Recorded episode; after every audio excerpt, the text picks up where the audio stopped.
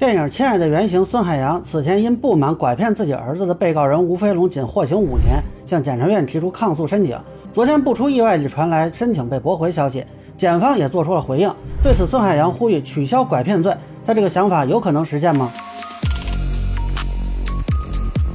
大家好，我是关注新闻和法律的老梁啊，欢迎订阅及关注我的频道，方便收听最新的新闻和法律干货。我今天这期可能又得挨骂，但是我觉得还是要明确说一下，关于孙卓被拐案的目前的审判啊是没有问题的啊。很多人包括孙海洋在内，对法律我觉得存在一点误解吧。啊，其实之前做视频说过啊，目前主要是因为证据原因，被告人吴培龙仅被判处拐骗儿童罪。这个罪名的量刑最高就是五年，所以不论是检方的量刑建议，还是法院的最终判决，已经是在法律范围内的最重的判决了，就顶格了。啊，当然，很多人质疑为什么没有证据啊？其实我说过很多次了，所有的案子都能找到证据，那是柯南啊，流动的水没有形状，漂浮的风找不到踪迹，任何案件的推理都取决于心。那不好意思，那是动画片。现实是，任何案件的推理都取决于证据。这如果说到哲学层面呢，就是人类认识世界的能力，它并没有穷尽整个世界的可能，所以总有未知的部分。那老有人追问啊，有什么办法？说实话，他这个案子好歹还有拐骗的证据，有的案子连这个证据也没有，有的案子到现在还没破，孩子还没找到啊！谁告诉你总有办法的？有些事情就是没办法，这非常遗憾啊！但是我发现孙海洋先生似乎进入了另一种误解啊！当然他的情感我是可以理解的，但他认为呢，这是由于拐骗儿童罪的这个这个罪名有问题。在一九七九年，我们的法律第二百六十二条就规定了，拐骗不满十四周岁的未成年人，最高量刑是五年。这已经是按照最高量刑了，因为它是拐骗罪，我们要呼吁取消拐骗罪。拐骗和拐卖给这个家庭造成的伤害是一模一样的，拐骗和拐卖要同罪。首先要说明的是呢，取消和同罪呢，这就是两回事儿。而且孙先生显然也没有想明白这里的意思。现阶段如果是取消拐骗儿童罪，那像吴飞龙这样的被告人就可能是无罪释放了啊，因为这个案子我说过很多次了，是证据不足嘛，没有能够证明存在以出卖为目的，也就是说人贩子中间那个贩字我们没法证实。那么现在就是单纯对其拐骗行为进行定罪量刑，如果取消这个罪名，也就是说呢，很可能就找不到对应的罪名来处分啊。法无明文规定不定罪，法无明文规定不处刑。那还有人吆喝买卖同罪，那现在连卖都没法证明，你上哪证明买去？那有的网友居然开始质疑说，法律为什么不能通融啊？为什么不能用良知来审判？你知不知道自己在说什么？如果法官可以突破法律规定定罪量刑，权力可以不需要证据就去审判一个人，那是灾难性的后果。法律的本身就是限制权利的，你却要把这头怪兽放出来，以便能咬到你痛恨的那个人，你就没想过他会咬你吗？啊，有人还有这种想法，我还是很意外的。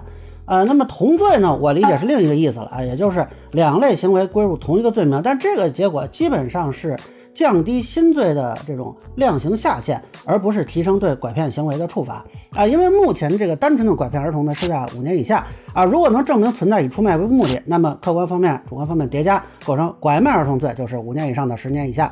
那再有从重情节的，比如说拐骗三人以上。你就可以判到十年以上到死刑这个档。那么，如果是单纯的拐骗行为并入到拐卖罪里，它不可能提升到五年以上这个档位，否则就变成了是不是以出卖为目的都一样量刑啊，主观个性的区分就没有了。那如果有出卖为目的啊，就还往上提一层一层啊，那么从重情节的意义就没有了。你就会发现呢，这个不是可以无限提升的，因为它最高就是死刑。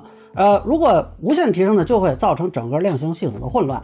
所以同罪的结果呢，大概率就是跟现在没什么两样啊。单纯的拐骗儿童还是五年以下，无非就是放到这个罪名下边，还是放到那个罪名下边啊？那你合并这个罪名的意义是什么呢？当然，很多人希望啊，只要拐了啊，那一律死刑。那这就说到公众的一个普遍存在的误解：重刑不一定能导致犯罪的减少啊，甚至可能造成额外的伤害。因为自古以来，杀头的买卖有人干，赔本的生意无人做。那以涉毒案件为例啊，现在并不是说毒贩呢因为怕死刑都改行了，而是相当一批转入了更加暴力的状态。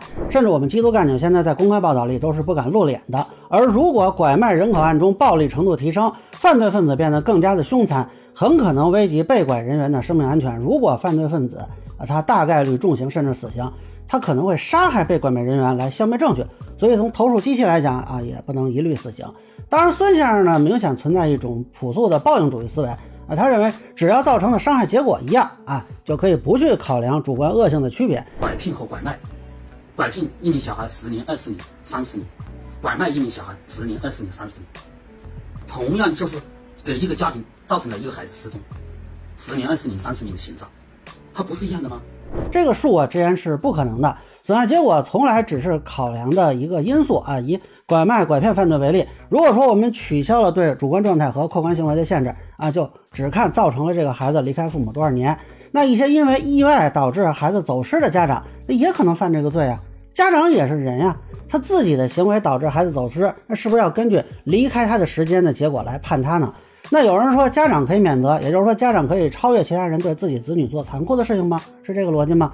那退一步讲，如果家长免责，那么报错孩子怎么处理啊？如果没有证据证明有人刻意安排，那么报错双方家长本身也是导致对方孩子跟自己亲生父母分离的人，只是考量分离的时间的话，那就成了互相为拐骗了啊！然后两边都判刑，这不荒唐吗？甚至我们推而广之啊，这个逻辑其实可以。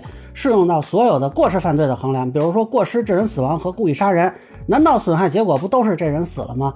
啊，对于家属来说，因为过失导致的死亡，他伤痛就少一些嘛？那是不是要取消过失导致死亡的这种罪名，然后就把过失犯罪跟故意犯罪都合并呢？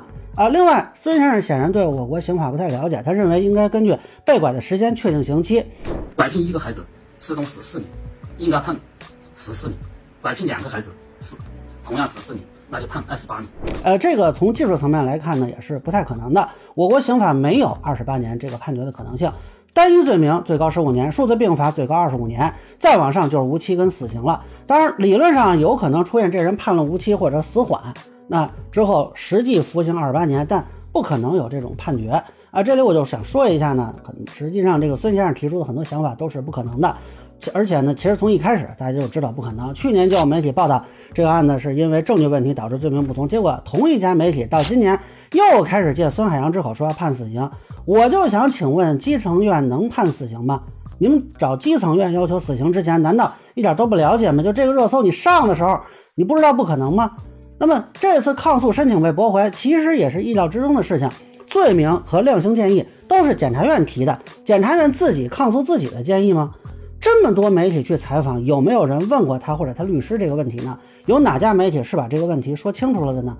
啊，可能有人会说啊，这家属的情况已经很可怜了，说出这些话是不是太残酷了？但你们眼睁睁看着他一次次痛哭流涕，一次次希望落空，你们就不觉得残酷吗？